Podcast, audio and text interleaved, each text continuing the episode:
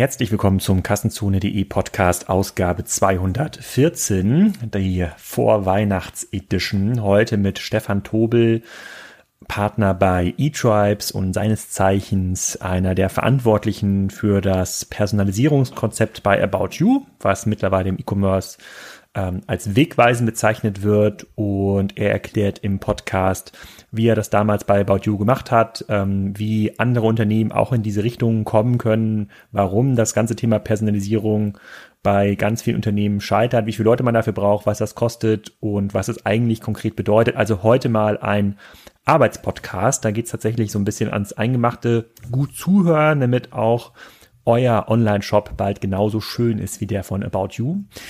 Und auch diese Folge wieder gesponsert von WeWork. Die Podcast-Hörer der anderen Folgen kennen das möglicherweise schon. Das ist ähm, der Anbieter von neuartigem Workspace. Sie nennen sich selber also Future of Work. Die haben neue Offices eröffnet oder öffnen neue Offices in Hamburg und Frankfurt. Da findet ihr alle Informationen auf we.co slash Kassenzone Hamburg beziehungsweise we.co slash Kassenzone Frankfurt. Wir sind da auch regelmäßig Genutzer. Das ist ein mega großes Unternehmen mit sehr, sehr wegweisenden Konzepten zum Thema flexible Office-Nutzung. Da sind kleine Startups drin bis äh, hin zu großen Unternehmen, Fortune 500 Unternehmen. Und äh, wer sich einmal an das ganze Thema Bürosuche an aktuell populären Standorten gemacht hat, wie Berlin, Hamburg, München, Frankfurt, der weiß Services wie WeWork sie bieten kann, sehr, sehr, sehr zu schätzen. Sie sind auch Technologieführer, sie machen eine ganze Menge in ihren Offices, ähm, die das Leben für die Mitarbeiter, aber auch für die Mieter, also die Unternehmen, die es anbieten, ein bisschen einfacher machen. Schaut euch das mal an, schaut euch das auch mal vor Ort an. Ihr könnt auch eine Tour buchen, ihr müsst, es, ihr müsst ja nicht die Katze im Sack kaufen. we.co slash Kassenzone Hamburg. Bis dahin, viel Spaß mit dem Podcast mit Stefan Tobel von eTribes.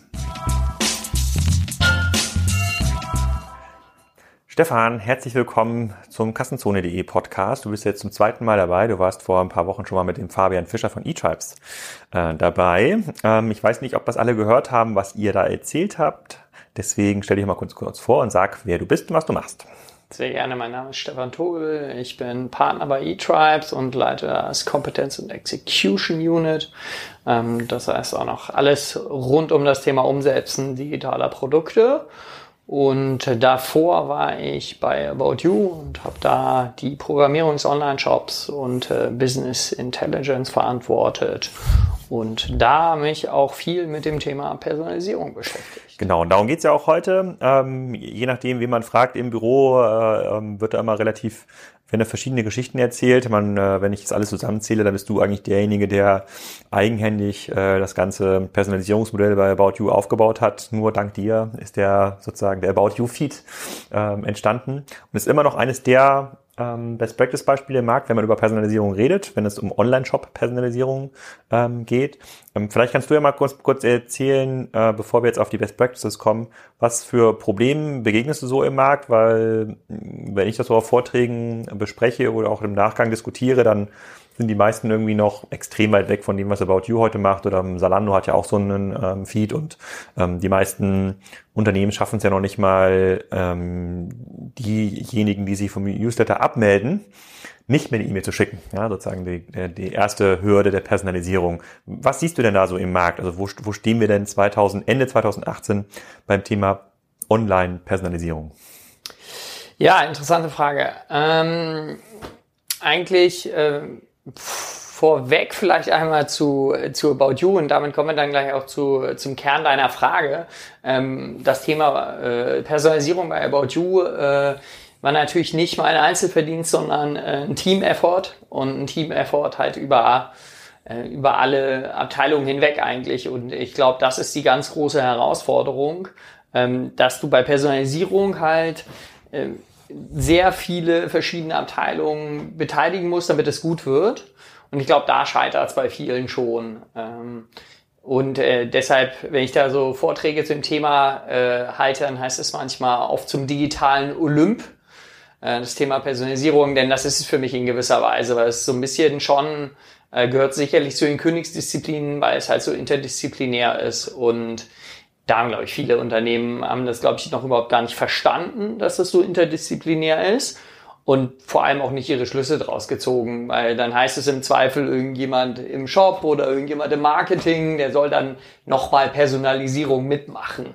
Mhm. Und meistens passiert das ja auch ähm, relativ weit am Ende. Also meistens irgendein Newsletter-Tool wie eine Masis, wo man versucht dann irgendwie so halbwegs individuelle Klickstracken anzulegen nach, nach Business-Regeln. Wo man sagt, hier die Kunden, die äh, besonders hohen Warenkorb hatten im letzten halben Jahr, die bekommen jetzt hier folgende Kampagne und die Kunden, die sich seit äh, drei Monaten nicht mehr auf unsere letzte Gutscheinkampagne gemeldet haben, die bekommen jetzt nochmal einen teureren Gutschein. Also das erlebe ich so ein bisschen im Bereich Personalisierung. Ist das der Status quo oder ist auch das schon eigentlich fortgeschritten bei den meisten Unternehmen?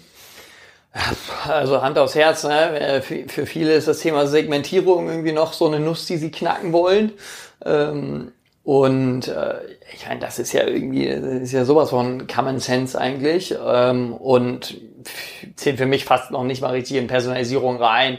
Und das ist es, glaube ich, auch, dass teilweise einige Leute einfach sozusagen das Thema so rudimentär angehen und so früh stehen bleiben, auch einfach vom Aspirationsniveau, wo sie hinwollen, dass ich sage so, naja, ob das überhaupt des Namen äh, Personalisierung würdig ist, das würde ich nochmal in Frage stellen. Ne? Weil wenn ich am Ende mal so ein so ein E-Mail personalisiere, das kann ja gar keinen nachhaltigen Impact auf irgendwie meine, meine Customer Experience und dann nachgelagert meine KPIs haben, weil das ist ja viel zu klein gedacht. Ja, aber trotzdem schaffen es ja die meisten gar nicht. Woran liegt das denn? Ich glaube, das liegt ja daran, dass man halt dann, dass man halt genau das tut, dass man sagt, ja komm, jetzt lass uns mal irgendwie den, den Newsletter personalisieren und eigentlich da nicht ganzheitlich dran geht, weil ich glaube, da gehört halt extrem viel äh, dazu ähm, zum Thema Personalisierung, auch, auch viel halt Grundlagen schaffen erstmal, dass ich da aktiv sein kann. Ähm, und das, das tun viele gar nicht. Ich glaube, es gibt überhaupt gar nicht das Verständnis dafür, was dazugehört. Hm. Okay, und ähm, was ist denn neben dem About You, und da kann das ja, glaube ich, jeder sehen, am besten wahrscheinlich auch in der App, ne, wenn man sich die App runterlädt äh, und da ein bisschen äh, mit, mit, mitspielt. Was gibt's denn noch für gute Beispiele am Markt, die aus so einer Online-Experience heraus gut personalisieren, nach dem, was du bisher gesehen hast? Mhm. Also du kannst ja an ganz vielen verschiedenen Stellen personalisieren. Ne? Du könntest jetzt sagen, so, also das typische Thema ist so Online-Shop personalisieren oder E-Mails personalisieren. Du kannst natürlich auch gucken, so, wie kriegst du überhaupt eine persönliche Experience, zum Beispiel auch in, in so einem Sales-Prozess oder so, so mhm. Lead-Generierungsprozess, wenn du dir im B2B-Bereich mal anguckst. Ähm, Termondo, die sind relativ erfolgreich unterwegs und die haben ja eine relativ simple äh, Lead-Generierung online und das sind dann irgendwie, frage mich nicht, ob es jetzt fünf oder acht Steps sind, ne, der Weg zu deiner Heizungsinstallation. Genau, für die, die es nicht wissen, dass das Termondo ist so der erste digital tickende Heizungsbau, würde ich mal sagen. Die haben es geschafft, äh, deutschlandweit Handwerker zusammen zu trommeln unter einem Dach und ähm, kriegen den Prozess da relativ gut ausge, ausgeführt, bei dem es darum geht, sich zum Beispiel eine neue Heizung installieren zu lassen. Dann kann man da den ähm, Heizungsplaner ausfüllen und dann sagen, äh, was man eigentlich genau sucht und ähm, bekommt dann ein, ja, gehe ich mal von aus, ich habe da noch keine Heizung bestellt, muss ich zugeben, ein wahrscheinlich individualisiertes Angebot. Ne? Also eine klassische, aber es ist ja auch eine Einmalbestellung, also so ein klassischer geführter Fragebogen in so einem, Bestell, in so einem Bestellprozess. Hm? Ja. Und noch andere? Ähm, Im Bereich Personalisierung, also ich glaube, was ja da die underlying Frage ist eigentlich und ähm, das hat sich für mich so ein bisschen rauskristallisiert bei den ganzen Fragestellungen zur Personalisierung, mit denen ich konfrontiert war. Die entscheidende Frage ist eigentlich immer, wie schaffe ich es eigentlich für den Kunden mehr sozusagen Relevanz in einer in einem gegebenen Timeframe zu schaffen, ne? also quasi Value for Time. Ja. Und ich glaube, genau ist das Thema, weil das ist ja gerade im digitalen Umfeld die große Herausforderung. Ne? Du hast unglaublich viele Informationen, du hast Zugang zu allen Informationen, allen Angeboten. Und wenn du da rausstechen kannst und sagen kannst, ich schaffe es, das für, auf dich zuzutailern, zum Beispiel, wenn du jetzt Pinterest anguckst, ne? das ist ja auch eigentlich nur ein Bilderdump, aber die schaffen es zum Beispiel auch mit dem Onboarding-Prozess. Der ist super, super clean und dauert irgendwie 30 Sekunden. Das sind irgendwie vier Fragen, aber die stellen genau die vier entscheidenden Fragen, damit danach deine Experience erstmal in Ordnung ist, dass du Pinterest weiter nutzt. Woran, mhm. glaube ich, viele einfach dann auch schon scheitern, nur so, so einem ganz einfachen Onboarding-Prozess. Hm, genau, bei Pinterest als Bildsammelmaschine, dann geht es dann darum, dass du sagst, du interessierst dich vielleicht für ähm, Autos, Star Wars und alle Dinge, die gelb sind. Und dann wird, dann wird dir hoffentlich dann in deiner Bildersammlung dann ein gelbes Auto von Star Wars angezeigt. Zum Beispiel, im, Ideal, im Idealfall gibt's wahrscheinlich, ähm, gibt's wahrscheinlich nicht so viel. Okay, aber dann äh, lass uns mal so ein bisschen einsteigen, was das eigentlich operativ bedeutet und wie man da, äh, wie man da rangeht.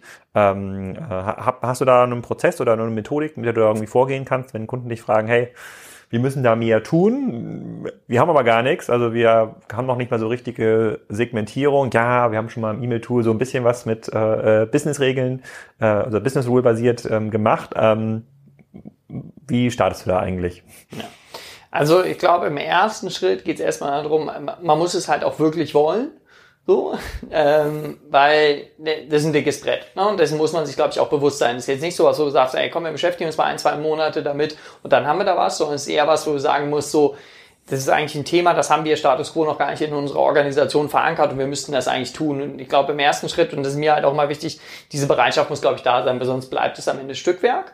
Und dann gibt es da so ein, ich sag mal, eine Art Regelprozess oder so, so ein Vorgehen, wo wir sehen, so das funktioniert. Und das ist im Endeffekt, äh, und das ist jetzt, glaube ich, auch nichts Neues, aber ähm, trotzdem wichtig, es konsequent zu machen, eben erstmal das Ganze quasi aus dem Kundenerlebnis rausdenken. Mhm. Und ich glaube, das ist halt ganz wichtig, dass man da einmal startet und sich erstmal die Frage stellt, so, ähm, eigentlich ist es relativ simpel, die Frage, du musst eigentlich sagen, so, was ist überhaupt an meiner, meiner aktuellen Customer äh, Journey eigentlich scheiße? So. Und da musst du dir überlegen, so, okay, gibt es jetzt Mittel und Wege, dass wir quasi Scheiße-Minimierung betreiben. Und ähm, da würde ich halt erstmal ansetzen. Hm, das heißt, du guckst dir ganz normal, also gehen wir mal von einem äh, mittelgroßen Online-Händler aus, der macht vielleicht 50 Millionen Euro Umsatz mit mh, hm. Nimm mal Mode. Hi, Mode. Nehmen wir Mode? Mode. Eine Mode. Ja, aber dann kann ich ein bisschen was okay, erzählen. Gut, nehmen wir Mode. Nehmen wir Mode. Ja, nehmen wir Mode. Okay. Gibt's auch, gibt's ja auch genug, die auch da gerade so ein bisschen strugglen und sich vom Markt so langsam verabschieden. Ganz vorne, glaube ich, Piken Kloppenburg. Ähm, wenn ich mir jetzt sozusagen deren Webseite angucke und deren Online-Erlebnis, ähm, wie sieht das konkret aus? Also, also warum ist der Prozess heute schlecht? Also wie, wie findet man das überhaupt raus? Äh, ich glaube, im, im, ersten Schritt musst du schon ein gewisses Verständnis von deinem, also du musst deinen Kunden verstehen. Mhm. Du musst ähm, dein Business verstehen, ja, also was sind auch wirklich deine harten Fundamentals von deinem Business, was da wichtig ist. Und äh, da musst du eigentlich so deine Rückschlüsse draus ziehen. Und ähm, ein Thema, was wir gesehen haben, und deshalb wollte ich auch ganz gerne über Mode reden, weil dann bin ich nicht so im Nebulösen unterwegs, sondern kann auch sagen, ich weiß, dass das halt ganz wichtig ist und funktioniert. Das ist nämlich beispielsweise das Thema, was halt, da kannst du alle fragen, wenn die Leute sagst so, was ist das, was dich irgendwie am meisten äh, stört, beim Mode-Online-Shoppen sagen die so, ja, dass dann, wenn ich ein gutes Produkt gefunden habe, ist das in meiner Größe nicht da. Und das Thema Größenverfügbarkeit ist halt ein Thema, das kannst du nicht komplett auflösen, weil du aus wirtschaftlichen Gründen kannst du nicht alles immer vorhalten und weil die Mode sich halt auch so schnell dreht, müssen die Dinger irgendwann ausverkauft sein. Ja. Das heißt, du musst eigentlich sagen, okay, ich muss jetzt eigentlich zwei Dinge zusammenführen, nämlich mein Sortiment, wo ich nicht alles in meinen allen Größen da habe und meinen Kunden, der halt de facto nur eine Größe hat das Ganze du kannst es jetzt nicht genau auf eine Größe runterpinnen, immer ganz genau, aber es ist so plus minus eins. Also jemand, der S trägt, vielleicht hat er mal bei einer Marke ein XS oder vielleicht trägt er auch mal ein M, weil er es mag, aber der trägt kein XXL. Ja. So. Ja. Und äh, allein, also das schon ist sehr, sehr aufwendig, das sauber zu lösen, das Problem. Woher kommt die Aufwendigkeit? Über die Anzahl der Produkte oder weil die Produktinformationen gar nicht vorliegen oder weil man keine, weil man nicht die Passfähigkeitsdaten hat? Also welches M bei einer Marke wie Boss passt zum L bei Hilfiger oder woran nicht die Komplexität? Ich glaube, du hast ähm, drei Aspekte. Ähm, der erste Aspekt, das kommt so ein bisschen das, was du gesagt hast. Du hast eigentlich Du hast für, keine Ahnung, ich glaube irgendwie, wenn du jetzt so ein Vollsortiment hast wie About You, hast du ungefähr 150 verschiedene Größenläufe ja, irgendwie deutsche Konfektion, internationale, äh, was weiß ich, Englisch, Französisch, Italienisch, äh, Adidas hat noch seine eigenen Größenläufe, Scotch and Soda hat seine eigenen, so, und das läppert sich halt, ne? Und dann hast du noch Was Schuhe. heißt eigener Größenlauf? Also die haben dann nicht, die haben dann nicht äh, ähm, S, M, L, XL, sondern bezeichnen das anders oder das ist bei denen anders gemessen? Es ist ein bisschen anders gemessen. Dann mhm. meistens nutzen die schon die Standard äh, Nummern, mhm. was halt eigentlich beschissen ist. Wäre schon besser, wenn sie sich dann wenigstens eine eigene Nomenklatur aussuchen, weil dann wäre wenigstens, dann wüsstest du, was es ist, aber mhm. dann ist halt ein M nicht gleich mehr ein M, sondern mhm. die machen das halt anders. Bei denen ist halt M was anderes, so. Mhm. Und dann ist einfach eine Passformsache, wenn du dir, was weiß ich, Abercrombie and Fitch, ja, das ist alles Slim Fit irgendwie für die 20-Jährigen und wenn du dir, was weiß ich, ein Adidas-T-Shirt holst, das ist halt viel, viel weiter geschnitten. So, das heißt, du hast die Herausforderung auf der Produktseite, dass du überhaupt erstmal genau sagen kannst, naja, welche Größe hat das äh, Stück Klamotte denn jetzt überhaupt? Und dann hast du die Herausforderung, ähm, das die zweite auf Kundenseite. Du musst überhaupt erstmal determinieren, was für eine Größe eine Person hat. Mhm. Und das hat ja auch verschiedene Dimensionen, weil du kaufst ja nicht alles in M. Da hast du noch eine Schuhgröße, dann hast du eine Hosengröße und Frauen haben noch eine Kleidergröße und noch eine BH-Größe und, und, und. Das heißt, da hast du auch noch verschiedene Dimensionen, die du halt managen musst.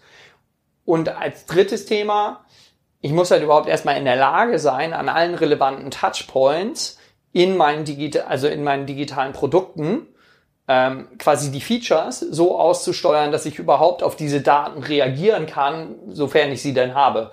Also wenn ich es geschafft habe, dass ich alle meine Klamotten sauber einkategorisiert habe, dass ich weiß, so wie groß ist das Ding jetzt. Und wenn ich weiß, ah, der Alex, äh, der trägt folgende Größe, dann muss ich in der Lage sein, überhaupt erstmal auf meiner Kategorieseite beispielsweise dir nur noch die Produkte zeigen, zu zeigen, die auch in deiner Größe verfügbar sind. Das sind so diese drei Dimensionen, würde ich mal sagen. Hm, okay, aber hat jetzt jemand, der zum Beispiel nur 5000 Produkte hat im Online-Shop, im Fashion-Bereich, wie aufwendig ist denn das für den, das so herzustellen? Also naja. diese Daten überhaupt aufzusammeln. Naja, die Dimension, die produktseitige Dimension ist vielleicht ein bisschen kleiner, aber du vielleicht nicht irgendwie 150 Größenläufe managen musst und nicht 100.000 Produkte, sondern irgendwie 30 Größenläufe und 5.000 Produkte ähm, die anderen beiden Dimensionen bleiben eigentlich gleich kompliziert, so weil die Touchpoints, gleiche Anzahl von Touchpoints und auf Kundenseite die gleichen Herausforderungen.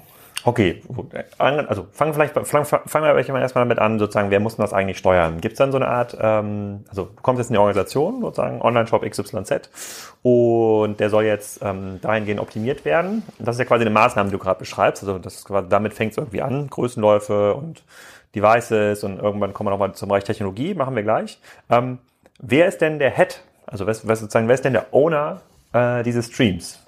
Natürlicherweise. Das ist eine sehr gute Frage. Ähm, ich glaube, eine natürliche Antwort gibt es da nicht.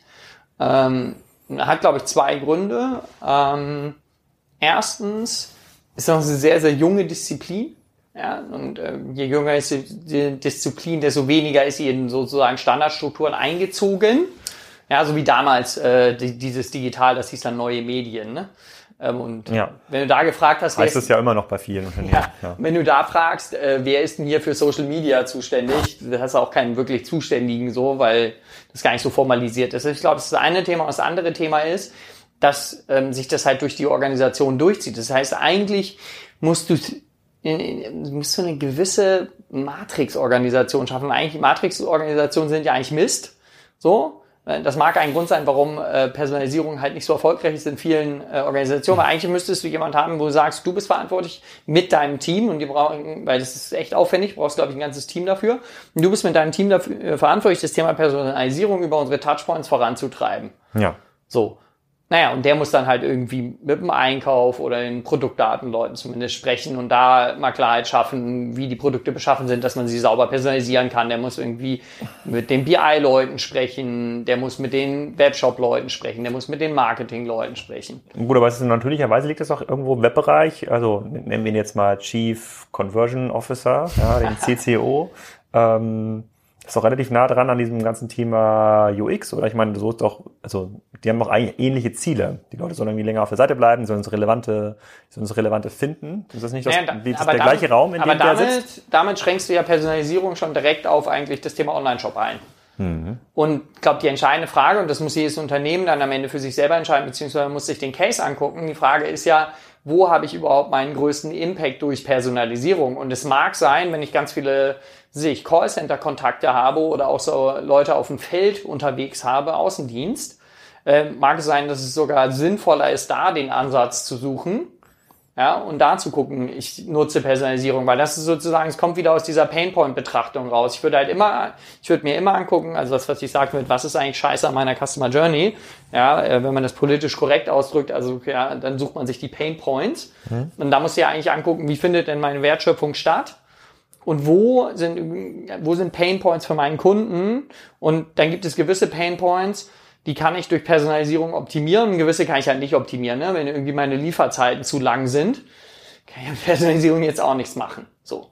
Ähm, Und, aber, aber wie geht man, also ja. lass, mal, lass mal ein Beispiel Online-Shop bleiben. Ich glaube, das ist einfacher, also ich verstehe dein Beispiel im Außendienst. Bei Termondo wäre das ja auch so ein Thema, wo man halt, da, da ist heute quasi das, die Formularerfassung ist ganz schon mal drin im Online-Shop, wenn man das so nennen möchte. Ähm, aber eigentlich geht's dann ja quasi weiter im, äh, im Außendienst oder wenn man, ähm, wenn man sich, wir haben auch so einen Kunden bei, äh, bei Spriker, der heißt Eigensonne.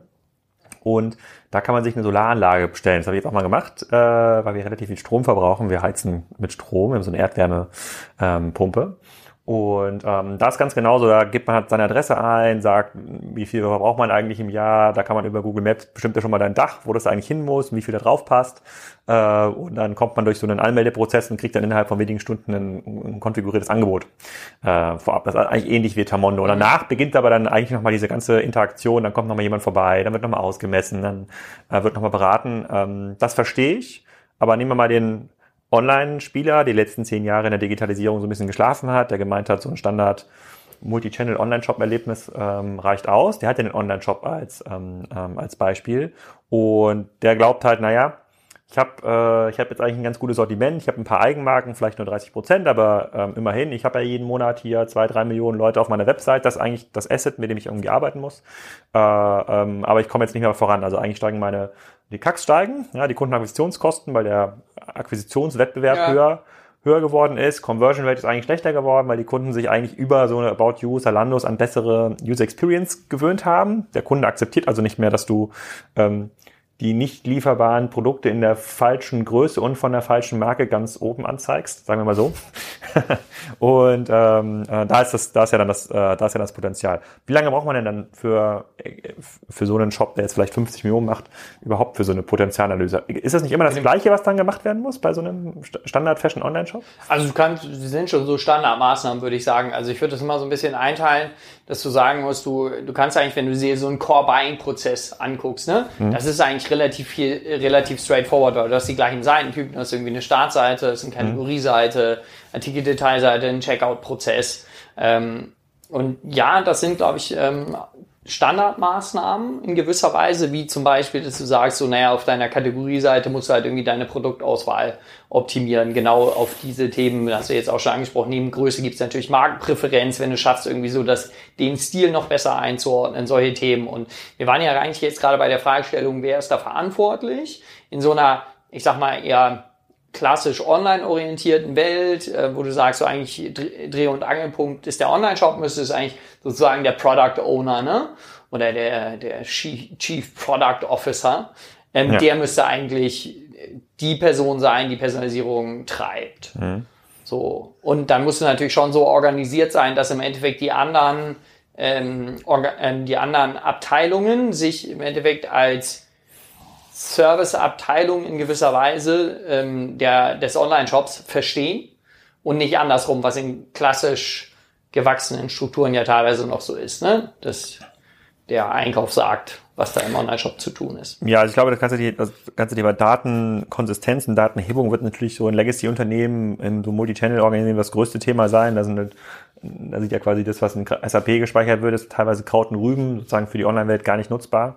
Ähm, dann sind im Grunde genommen historische Transaktionsdaten lassen sich auch nicht äh, nutzen, aber vergisst man die mal, aber nach vorne wird es schon schwer genug, überhaupt aus so einem schnell wechselnden Bestand eine halbwegs sinnvolle Datenqualität abzuleichten, mit der man das da machen, äh, machen kann. Aber lassen wir da, parken wir das mal ähm, erstmal ähm, erstmal außen. Also es fängt quasi mit der Potenzialanalyse an und ähm, gibt es dann verschiedene Arten, wie ich personalisieren kann. Ich glaube, du hast im Vorgespräch gesagt, es gibt sowas wie explizit implizit? Wie, wie muss ich das verstehen? Genau.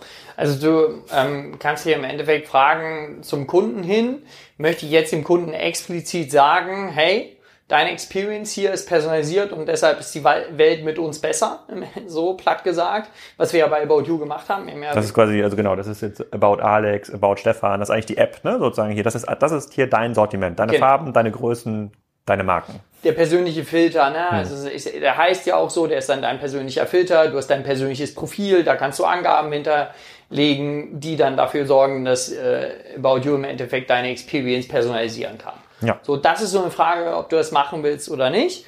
Ähm, ich halte das, wenn es sozusagen zur Marke passt, durchaus für sinnvoll, weil ich glaube, dass das nach vorne raus äh, die Kunden erwarten. Bei traditionelleren Unternehmen oder ja, alteingesessenen Unternehmen ist es oftmals noch so, dass die sagen, nee, wir wollen das gar nicht, weil unsere Kunden denken dann, wir machen Dinge mit ihren Daten und so. Und ich glaube, die meisten Kunden wissen, dass Unternehmen Dinge mit ihren Daten machen. Und ich würde da eher ein bisschen äh, progressiv mit umgehen mit dem Thema und sagen so, ja, wir nutzen deine Daten und das ist übrigens auch gut für dich. Das ist dann der implizite Case. Der implizite Case ist, wenn ich es ihnen halt nicht sage, ne? Aber mache ich dann technisch dasselbe in beiden Cases? Ähm, nicht komplett.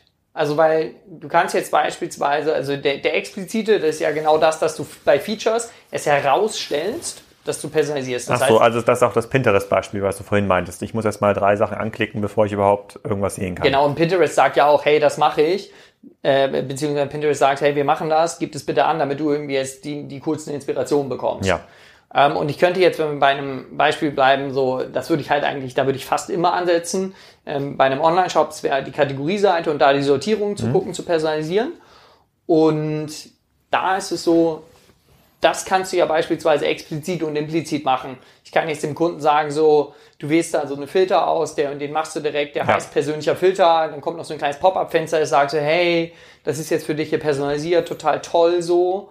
Ähm, aber wenn du willst, kannst du auch die Default-Sortierung einstellen oder du machst es halt einfach. Das Ding heißt weiterhin irgendwie Standardsortierung, ist aber personalisiert. Behind the scenes.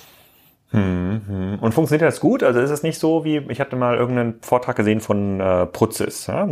auch eine Recommendation Engine, das ja, ich würde sagen, das war so die erste Phase der Personalisierung, wo man sagte, komm, wir bauen jetzt mal auf die Landingpages, Startseite, Kategorieseiten, so ein Banner, der dann sowas ausrendert wie ähm, Kunden, die das kauften, kauften auch Folgendes. Ne? Das, was eigentlich jeder kennt äh, als, als Element in einem modernen Online-Shop. Gibt es aber schon seit ewigen Zeiten. Und ich, ich meine mich zu erinnern, in diesem Vortrag war das so, dass der, ähm, das, äh, ich weiß nicht, ob es der Chef war oder der Entwickler, ähm, dass der gesagt hat, na ja, das war alles eine gute Idee, aber bis man überhaupt zu, zu relevanten Daten kommt für die Personalisierung, also bis man überhaupt jetzt ähm, ein Produkt, eine Produktnähe bestimmen kann, so eine Zusammengehörigkeit äh, über so einen großen Produktstamm, 10.000, 20.000 Produkte hinweg, das dauert eigentlich so lange, dass fast in allen Fällen immer der Standard, die Standard Top 10 Bestseller besser performen, also die Standard 10 Top Bestseller einer Kategorie, besser performen als sein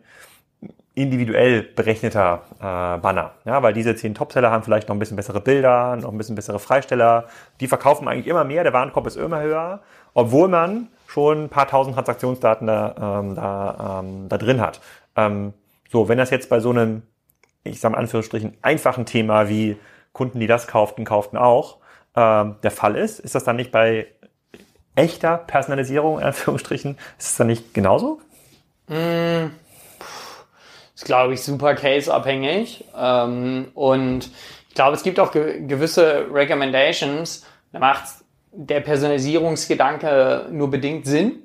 Ja, also wenn jemand beispielsweise schon relativ konkret in einem Produktfunnel drin ist, hm. Ja, äh, beispielsweise ähnliche Produkte. Ich glaube, so das Potenzial über Personalisierung bei ähnliche Produkte ähm, noch was zu hebeln ist relativ gering, weil da geht es den Kunden wirklich darum, dass was so ähnlich aussieht wie das, was sie gerade anschauen. So und da könntest du noch ja. ein ganz bisschen hebeln über so Preispräferenzen, dass das jetzt nicht irgendwie guckst den 30 Euro Pulli an und bekommst dann einen ähnlichen Pulli für 300 Euro.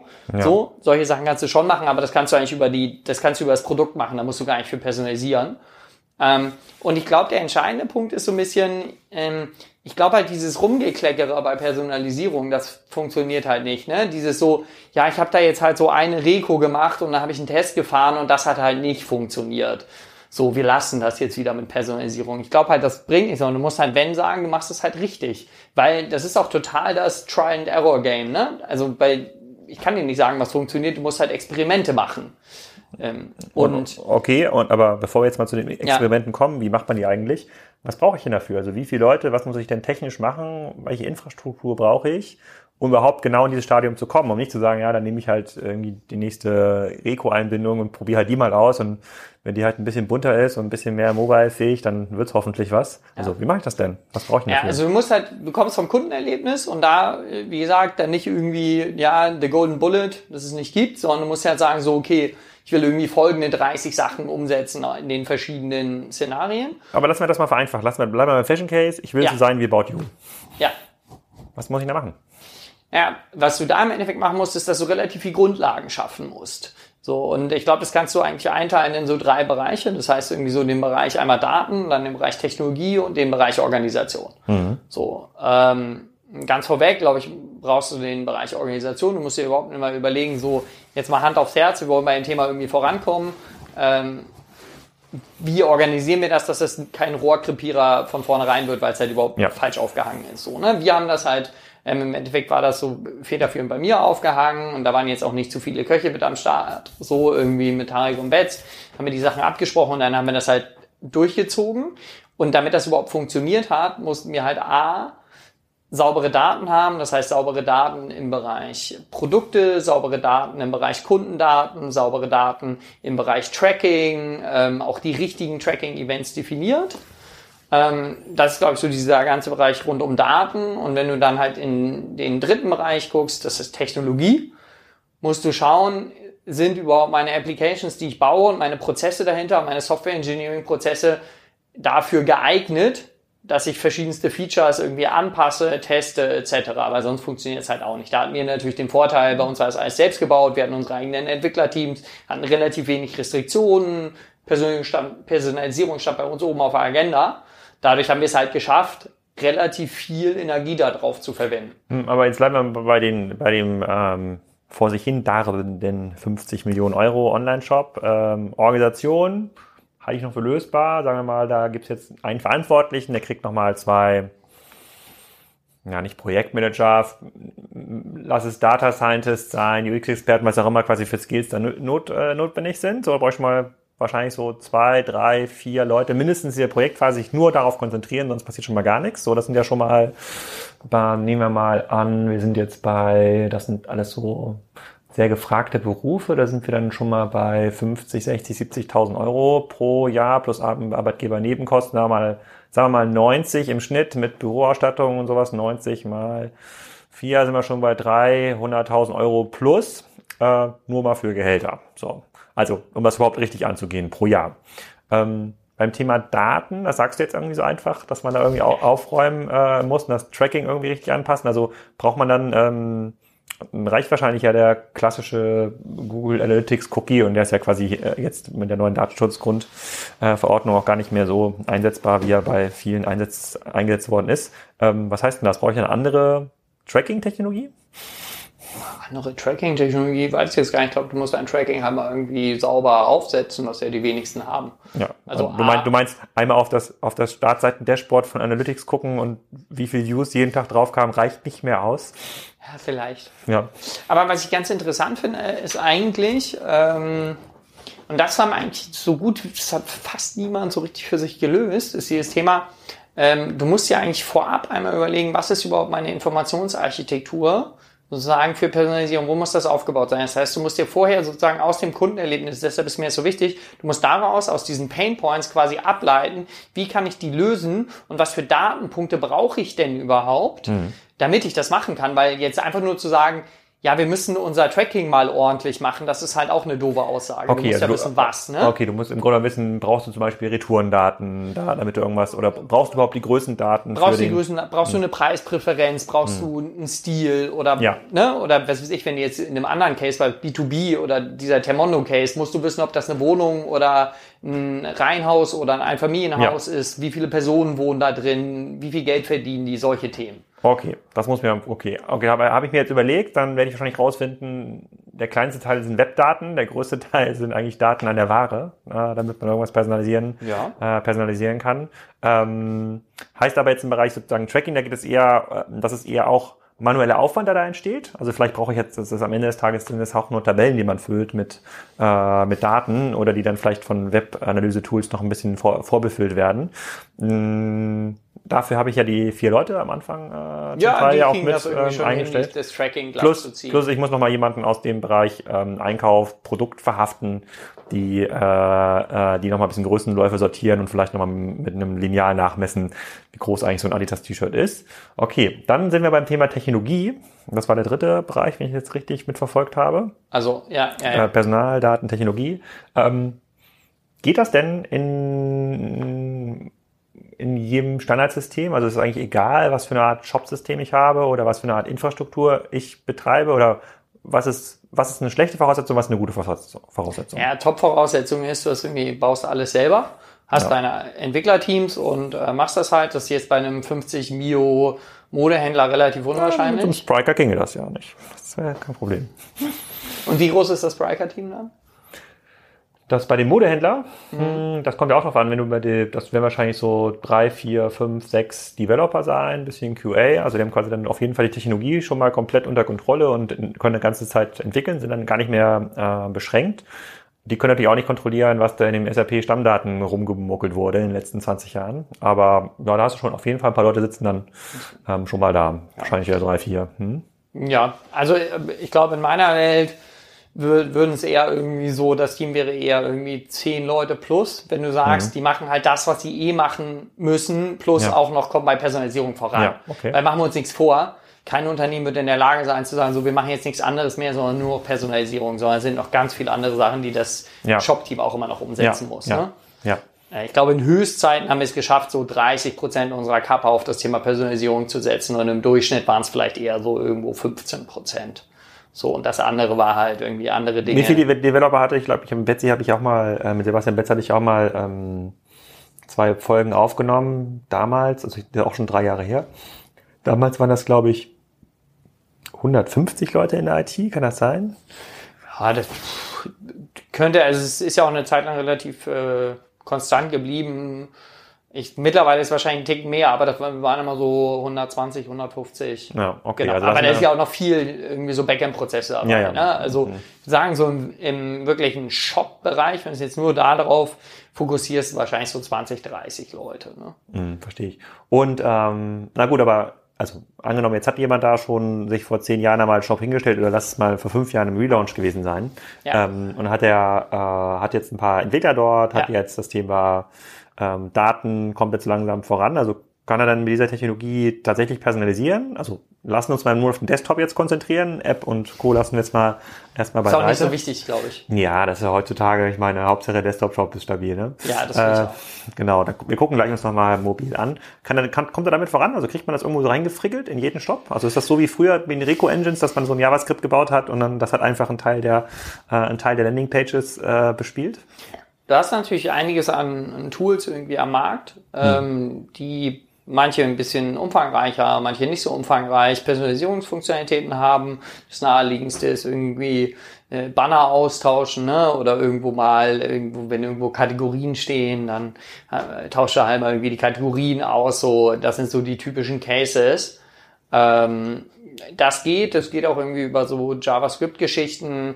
Ähm, muss man sich halt immer so ein bisschen angucken, ähm, du hast dann auch ähm, viele Anbieter, die sagen so, na ja, ich baue dir halt mal das, das Tracking-Snippet, ähm, bauen wir bei dir ein und wir kümmern uns um die ganze Logik und spielen das dann sauber bei dir aus.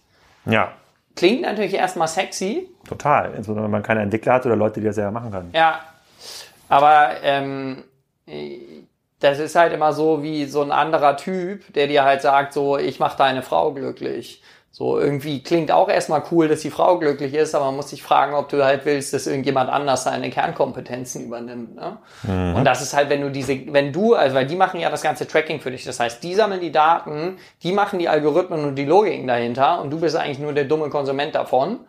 Und ob ich dafür jetzt äh, viel Geld ausgeben würde, das ist halt die, die große Frage von, wie weit verlängere ich mich über Dienstleister und komme dadurch irgendwie besser voran und inwieweit will ich die Kompetenzen selber haben, weil ich glaube, ich brauche die eigentlich, um mich langfristig im Bereich Digitalisierung besser äh, entwickeln zu können und besser als der Markt. Mm, okay, und dann kommen das ganze Thema noch andere Interfaces. Im Modebereich wird es halt die mobile App sein. Im Bereich Außendienst für Termondo wird es wahrscheinlich eine bestimmte Applikation sein, könnte auch ein Tablet sein, irgend so ein Beratungsthema, wo man vor Ort nochmal was fotografiert, ausmisst.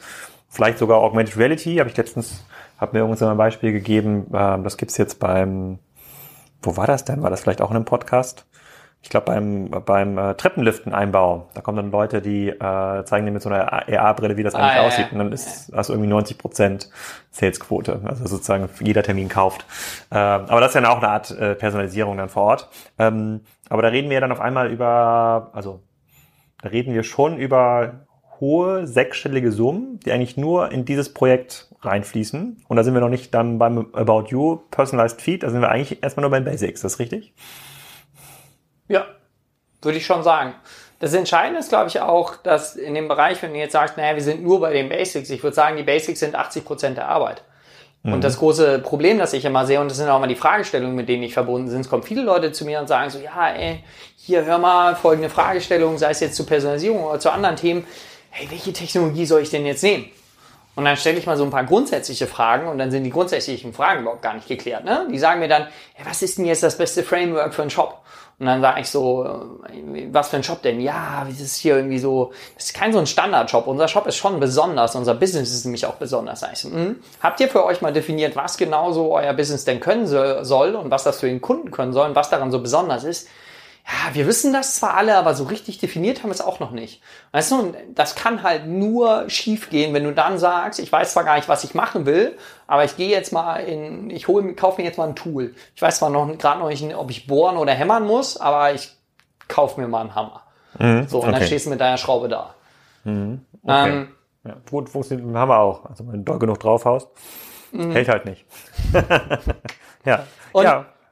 Also weil wir waren ja gerade auch mal bei dieser Dienstleisterdiskussion. Für mich ist das immer so, also gerade bei Personalisierung, wenn du jetzt sagst, du baust es ganz weit vorne, ähm, sozusagen, in, wenn du das mal in Layern betrachtest und sagst so, der äußerste Layer ist eigentlich dieser Webshop-Layer. Ja. Und du setzt da einen Dienstleister auf und der macht das. Mhm. So, ähm, dann hast du halt ein Problem, wenn das, das ist ja sozusagen Interface ähm, abhängig. Also vielleicht auch Mobile und Desktop, ja. aber für Voice wird das auf jeden Fall nicht funktionieren. Und wenn du das halt in dem Layer machst, wenn halt so ein Device wegfliegt, fliegt dir deine ganze Logik halt auch weg. Ne? Und ich würde das halt immer so, also eigentlich hast du so Core-Systeme, so das ganze Thema wirklich Daten, das sind ja wirklich Basics, Basics, das ist richtig tief drin. Dann hast du da drauf irgendwie nochmal so Logikebenen, so eine Art Middleware deiner, deiner E-Commerce-Intelligenz, so Data Warehouse, ein bisschen crunchen, hier und da mal ein bisschen Kundendaten halten, solche Themen und das ready machen für die, die End-Devices. Und darüber hast du dann die dritte Ebene und das ist wirklich sozusagen deine Customer-Facing-Ebene, wo du Applications hast, die mit dem, wo der Kunde interagiert. Und wenn du sagst, du willst da jetzt langfristig und sustainable vorankommen, würde ich halt sagen, naja, erst die Grundlagen, ne? Die Daten, all das sauber kriegen oder auch einfach nur mal so ein Thema so User Identification. Riesenthema. Also die meisten Shops wissen gar nicht, wer da surft. Also selbst wenn du die coolsten Personalisierungsfeatures hast, aber wenn der sich nicht identifiziert, wenn du ihn nicht zuordnen kannst, wenn er sich nicht einloggt. Insbesondere nicht device-übergreifend wahrscheinlich dann, ne? Ja. Das schon mal gar nicht. Mhm. Okay, aber sozusagen dann, mh, also ich, würd, ich, ich versuche das nur zu capturen. Also wir sind hier quasi bei, ist kein Projekt, was man nebenbei machen kann. Ähm, super viel ähm, ähm Basisdenken auch notwendig, was dann oft ja in so Strategie-Meetings versäumt wurde. Also was ist eigentlich der USP? Warum sollte der Kunde bei uns kaufen? Und wir reden hier über einen hohen sechsstelligen Betrag. Also angenommen, ich bin, habe das jetzt alles investiert. Ich, äh, ich bin jetzt, habe jetzt meine Infrastruktur ähm, aufbereitet. Dann ist ja auch nicht so, dass ich das jetzt einmal aufsetze und dann ist das fertig, sondern ich muss wahrscheinlich ja genauso testen, lernen, äh, getrieben agieren wie in anderen, anderen Bereichen in der mhm. Entwicklung auch. Bei dieser Hypothesenbildung über Personalisierung, ja. gibt es da so Standardfehler, die du immer wieder beobachtest, wo du mal sagst, boah, das habe ich jetzt hier schon zehnmal gehört, das war jetzt, das war eigentlich zwölfmal falsch? Ähm, ich glaube, was oftmals ähm, falsch gemacht wird, es wird zu schnell ins Feature gesprungen. So, und es wird nicht in Hypothesen gedacht. Ähm, weil ich finde es halt deutlich zielführender, in Hypothesen zu, denken, weil du dann sagst so, okay, also eine Hypothese wäre ja, wenn wir bei dem größten Thema bleiben, so, meine Hypothese ist, wenn ich dem Kunden nur noch die Größe zeige, die für ihn passt, dann erhöht sich meine Conversion Rate. So. Ja. Und das Ganze kann ich in ungefähr 15 verschiedenen Features spielen. Hm, ähm, okay. Zum Beispiel, kannst du mal zwei nennen? Also ich hätte also, jetzt bei dem größer, hätte jetzt also sowas wie so ein Feed, wie bei About You. Also ich habe quasi mein, mein persönlichen, das wäre so mein Traum. Ich war auf einer Webseite, habe mal irgendwie Fashion gekauft und dann wird, sehe ich nur noch die Sachen, die sofort verfügbar sind und in meiner Größe und ich würde gar nicht Farben anklicken, so wie bei Pinterest, aber ich könnte auf jeden Fall Farben abwählen. Ja, zum Beispiel nicht weiß, nicht gelb, nicht rosa, nicht grün. Also ich kann das meiste kann ich abwählen, ja? ja. So und dann bleibt nur noch das übrig, was ich will. Das wäre so das mein Traumfeature so als Mann. Ja, und dann bleibt's eingestellt. Ja, genau. Und dann sagt man dir, es bleibt eingestellt und dann hast du äh, einen Grund, warum du dich immer einloggen solltest und sozusagen identifiziert dich äh, Ja. selber outest. Ja, aber ich meine, das ist doch das Feature, wenn ich jetzt mich auch an verschiedene ähm, Online-Shop-Diskussionen erinnere in den letzten, in den letzten Jahren, das ist doch total naheliegend, aber das, gibt's ja gar nicht. Also es gibt's weder bei Otto, die da hunderte Millionen irgendwie in Infrastruktur reingesteckt hat, das gibt's noch nicht mal bei About You. Ja, das große Problem, was du da hast, ist, dass die Kunden unglaublich faul sind. Ne? Das ist so ein bisschen wie die, das ist so wie diese Umse- Umweltschutzdiskussion. Ne? Alle würden irgendwie sagen, so ja, Ja. sie würden irgendwie, sie finden das jetzt irgendwie auch doof, was ich zum Beispiel mit Ja. den Paketen, das hätten sie auch gern irgendwie alles viel umweltfreundlicher. Und dann fragst du sie am Ende, wärst du bereit, dafür 50 Cent mehr pro Paket zu zahlen? Sagen, nein, das nicht. Ist mir super wichtig, aber 50 Cent nein. So, und es geht auch so ein bisschen in die Richtung, dass sie sagen so, oh, ich hätte jetzt eigentlich im Moda, ich hätte super gerne diese ganzen Optionen, dann sind sie im Online-Shop und klicken sich nur durch Bilder und haben keine Lust, irgendwas anderes zu tun. Das ist so meine Erfahrung in dem Bereich. Ähm, aber wenn wir das, darauf zurückkommen, sozusagen, weil ich sagte, so Hypothese und verschiedene Features. Also, du müsstest es beispielsweise, also Kategorieseitensortierung, sehr relevant. Kategorieseite ist wieder ein Konstrukt für sich. Ähm, dann hast du die Suche, Search Result, in der Regel technologisch ähnlich, aber nicht das gleiche, funktioniert nochmal anders. Müsstest du es auch bau- einbauen. Das Thema E-Mails, ja, und Recommendations in E-Mails müsstest du auch anders anbauen. Das Thema, was ist ich, Order Success Page, da hast du Recommendations auf der Order Success Page, müsstest du einbauen. Hast du Artikel Details, Artikel Details, scrollst runter, hast du auch noch Recommendations, müsstest du auch einbauen. Ach ja, Recommendations, stimmt. Ich müsste es eigentlich, damit sinnvoll ist, in meine komplette Recommendation-Logik einbauen. Mal gucken, was das bringt. So, das heißt, du hast dieses ganze Größenthema und musst das eigentlich auf verschiedensten Features am Ende spielen. Und ich glaube, viele denken dann zu sehr in dem so, okay, dieses eine Feature, was ja meinetwegen Sinn macht, wenn du sagst, ich will jetzt einmal das Feature, an das ich am meisten glaube, testen, könntest du es machen. Aber wenn du sagst, diese Hypothese, ich, die ist eigentlich quasi bestätigt und ich will sie jetzt in verschiedensten äh, Features austesten, ob sie wirklich funktioniert, dann müsste ich es halt sozusagen anders aufsetzen. Und da sehe ich den großen Fehler, dass es dann halt- halt nicht nachhaltig aufgesetzt wird und man halt einfach nicht so schnell vorankommt, wenn man jedes Feature nur einzeln betrachtet, als wenn man sozusagen aus der Hypothese wieder denkt und denken würde, so, okay, was brauche ich denn jetzt, um das in verschiedensten Features sauber umsetzen zu können? Hm, Gibt es noch weitere Fehler, die du sonst immer so beobachtest, außer dass äh, so stark in Features gedacht werden, die dann noch an der falschen Stelle eigentlich hart verdrahtet werden im Code? Ähm, was sind denn so typische Fehler? Oder wo du, oder bei den Workshops immer wieder hast, so Haareffekt, oder wo man die Leute mal wieder so schütteln muss und sagst, so, da, da geht ihr komplett falsch ran, oder das hier zu kurz gesprungen, oder das, so funktioniert das gar nicht. Also, wie du meintest ja gerade, wenn die grundsätzliche Strategie nicht da ist, wenn die Leute nicht wissen, was eigentlich der USP, dann braucht man den fehlenden USP auch nicht zu personalisieren. Ja, ähm, also ich glaube, so das Thema zu kurz gesprungen, ne? dass man sich jetzt irgendwie denkt, so naja, äh, wir machen das jetzt mal irgendwie, wir machen das jetzt mal irgendwie mit. Und was halt irgendwie so äh, auf der einen Seite gut ist, aber auf der anderen Seite irgendwie auch ein Fluch, ja, ist halt, dass, dass du extrem viel äh, richtig machen musst, um überhaupt sauber personalisieren zu können.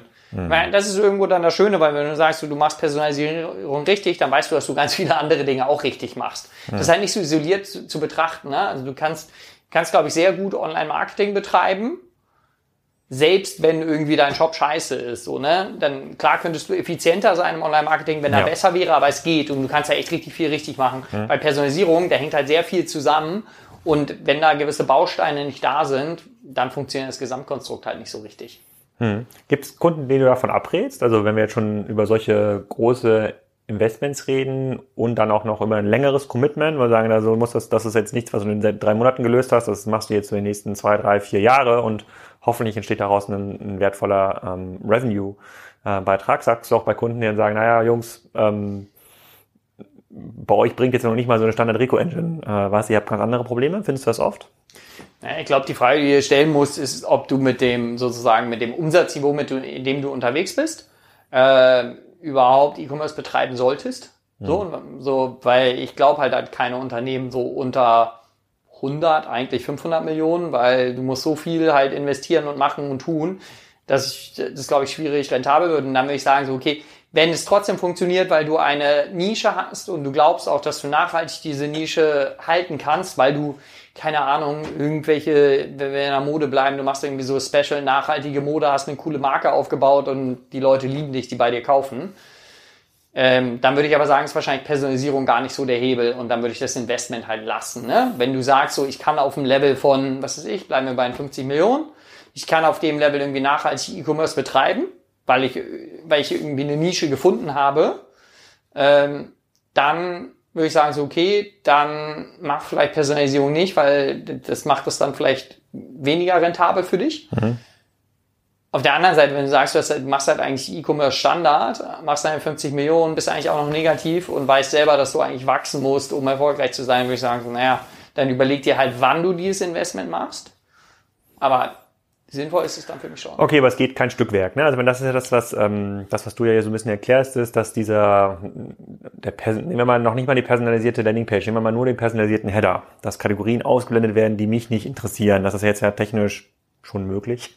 Ja, da muss ja noch, da brauche ich ja, ich meine, da habe ich wahrscheinlich irgendwie 50 Kombinationen, ja, bei einem äh, äh, oben im Header-Bereich und die muss ich halt irgendwie hinterlegen und den einzelnen Nutzern, wenn sie sich dann halbwegs sinnvoll wiedererkennen lassen auf dem Online-Shop oder in der App, die ausspielen. Aber ähm, was du ja sagst, ist, geiles Feature, könnte sogar funktionieren für äh, ein paar Kunden, aber das ist am Ende des Tages nur die allerkleinste Spitze des Eisberges. Wenn dieser ganze Kram davor nicht irgendwie ordentlich durchdacht und gemacht worden ist, dann sollte man es lieber gleich lassen und die Standard-Menü-Ansicht äh, behalten. Oder ist es also entweder richtig oder gar nicht?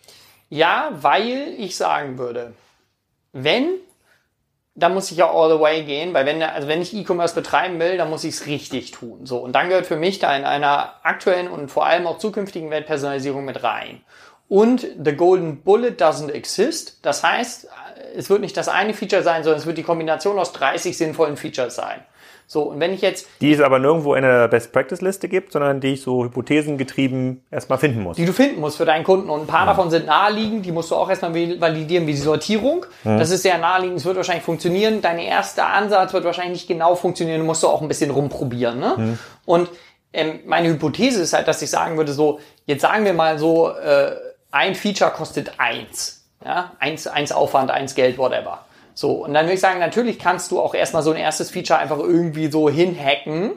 Das wird aber in den Gesamtkosten wahrscheinlich, das kostet das halt dann eins, weil und du hast auch ein bisschen mehr Aufwand sozusagen für dieses Feature. Hm. Ähm, und äh, wenn du dann sagst, du brauchst aber eigentlich 30 davon, ne?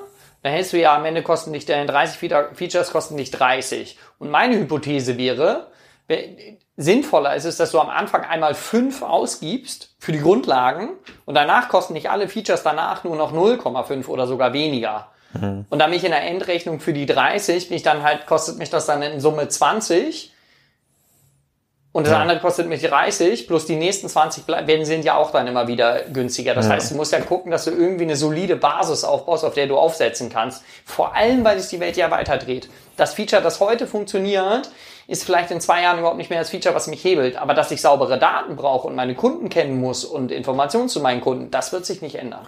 Hm, okay, aber das Problem ist, dass der Online-Shop im mittleren zweistelligen Bereich, der macht ja nur 10 Umsatz, deswegen ist für den 5 Investment, um in deiner, um in deiner Währung zu bleiben, halt total viel. Und sagt er lieber, nee, eins ist auch gut genug und damit komme ich erstmal ins nächste Jahr. Aber okay, du, du redest erstmal grundsätzlich davon ab. Aber es ist, es ist spannend zu sehen. Wie, was ist, glaubst du, wie lange braucht man, um, ähm, und du machst das ja so ein bisschen auch für, äh, für E-Tribes, um von so einem ersten Kennenlernen eigentlich so eine, so ein, so ein produktiven Workshop zu gehen, um dann irgendwann anzufangen, Leute einzustellen, Technologie aufzubauen, Daten aufzubauen? Wie lange ist da so die für ein Unternehmen, was dem Ganzen auch offen gegenübersteht, das irgendwie gewillt ist, was schon mal ein, zwei schlaue Leute hat? Also wo steht man da von null bis, wir fangen jetzt wirklich mal an, coole Dinge zu machen? Ja, ähm, ich würde sagen, du brauchst halt am Anfang erstmal so eine gewisse ja, Strategie- und Scoping-Phase, wo willst du hin? Da brauchst du wahrscheinlich so ein bis drei Monate. Wir haben jetzt gerade ähm, für einen großen äh, Teleshopping-Anbieter, der europaweit aktiv ist, ähm, haben wir so eine Personalisierungsstrategie entwickelt. Äh, wir haben uns da ziemlich rangehalten, ähm, haben das in äh, so äh, knapp vier Wochen gemacht. Das war aber echt ziemlich tight, aber das ist, sollte so sein, das kriegt man dann auch hin. Ähm, wenn man sich ganz so agro machen will, dann lässt man sich auch zwei oder drei Monate dafür Zeit. Ähm, und dann musst du loslegen und ich glaube, dann liegst du so bei deiner Roadmap irgendwo äh, so bist du so deine ersten, das, was du dir alles vorgenommen hast, sagst du, bist du auf einem anständigen Niveau. da fängt es vielleicht so an, nach sechs Monaten siehst du so Sachen, wenn du halt das auch wirklich sinnvoll machst, mit den Grundlagen erstmal startest und so ein bisschen Quick Wins machst, damit irgendwie Stakeholder happy sind. Und ich würde sagen, so nach ein bis zwei Jahren ähm, hast du mal so das erste, äh, die, die ersten Level erklommen. Das ist dann natürlich echt auch so ein bisschen unternehmensspezifisch. Aber ich würde mal sagen, so, wenn ich jetzt so ein Projekt nehmen würde, das würde ich wahrscheinlich auch so sagen, so nach ein bis zwei Jahren bist du da auf einem guten Niveau, dass du sagst, so, hey, ich habe jetzt irgendwie meine Grundlagen im Griff, ich habe ein Team aufgebaut, ich habe jetzt hier äh, echt ein cooles Feature-Set am Start so und bin jetzt up and running und eigentlich in meiner Branche jetzt, äh, jetzt irgendwie so unter den Top-Tier im Bereich Personalisierung. Okay, also das bestätigt nochmal was, was wir gerade eben nochmal als Wrap-Up hatten. Das dauert lange, es ist in Anführungsstrichen teuer, ist aber da kommt halt ein relativ großer Hebel raus. Trotzdem für mich noch nicht ganz geklärt ist, warum es halt so wenig irgendwie, also auch der großen warum so wenig auch nur halbwegs gut machen. Und auch Amazon ist jetzt kein super Beispiel der Personalisierung. Da sieht schon ziemlich Kraut und Rüben aus auf dem Desktop-Shop. Hängt halt damit zusammen, dass die halt alles reinpressen müssen, diese Maske. Ja, ob das jetzt die Upload-Fähigkeit von irgendwie Bildern ist, die ich da im, ich weiß gar nicht, wie dieser Service heißt, Amazon Fotos. Ich kann auch irgendwie so einen Cloud-Speicher irgendwie nutzen, bis hin zu Prime Videos. Sieht halt alles mega kacke aus. Aber ist gut für Wettbewerber, die das dann irgendwie ein bisschen drauf haben, die aber auch nicht mit so einem 500.000 Euro Online-Shop äh, pro Jahr in diese Region vorstoßen müssen. Die müssen sich ihren USP irgendwo anders suchen. Ja. Sehr cool. Vielen Dank erstmal für diese Einführung in das Thema Personalisierung. Ich bin mir sicher, dass wir das nächstes Jahr nochmal ein bisschen vertiefen und vielleicht äh, mal so ein paar Tools im Detail angucken. Wie sehen die eigentlich aus? Wie setzt man das auf? Was, äh, ähm, äh, vielleicht haben wir noch ein paar konkrete Cases, wo es funktioniert. Vielleicht auch ähm, in dem ähm, Fall des Teleshopping-Anbieters, den du gerade ähm, genannt hast. Das äh, sollten wir im nächsten Jahr auf jeden Fall nochmal machen. Aber ich hoffe, wir haben jetzt für die Hörer ein paar Mythen ähm, aufgeräumt und ähm, personalisieren jetzt erstmal hier unten in der Hotelbar sozusagen unsere Bestellung sagen, der Wochenenddrinks erstmal. Vielen Dank. Genau. Herzlichen Dank. So, das war schon mit der Ausgabe zum Thema Personalisierung mit Stefan Tobel von eTribes, aber das war noch lange nicht die letzte Ausgabe in diesem Jahr. In der nächsten Woche, vielleicht sogar schon am Wochenende, könnt ihr hören, was Peter Schmidt, der CEO von Wer liefert was und Europages zum Thema Plattformökonomie zu sagen hat.